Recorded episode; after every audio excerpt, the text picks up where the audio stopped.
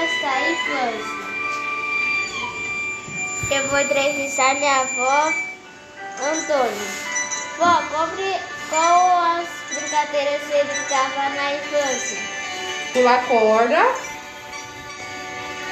Como se brinca pular corda? Você, você tem uma corda grande, aí um segurando uma ponta, a outra segurando a outra, e vai batendo e você vai pulando, e a gente vai pulando. Aí você vai trocando com os amigos. Quando você errar, você dá a corda pro amigo que você errou, e, ele vai, e você vai bater pra ele.